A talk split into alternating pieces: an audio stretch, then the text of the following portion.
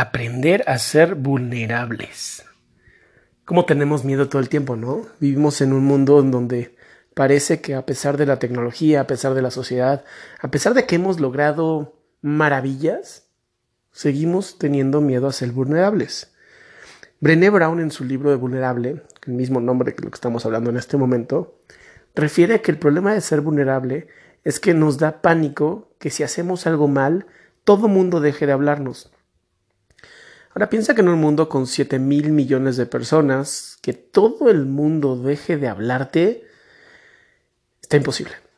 Imposible porque hemos tenido gente y seres tan despreciables como los que tú quieras pensar, que tuvieron seguidores, ¿no? Incluso siendo las personas más terribles que el mundo ha podido generar, tuvieron seguidores. Entonces, es una gran mentira que si eres vulnerable y haces algo incorrecto, la gente deje de quererte y todo mundo deje de amarte.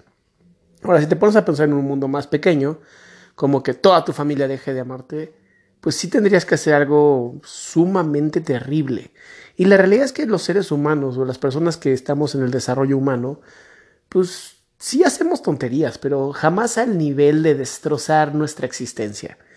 Entonces yo te invito a que celebres tus diferencias, que celebres tus locuras, que celebres el hecho de que si eso te hace feliz y es algo que a pesar que a lo mejor puede incomodar a alguien, pero no quita el respeto y no falta a otros seres, hazlo.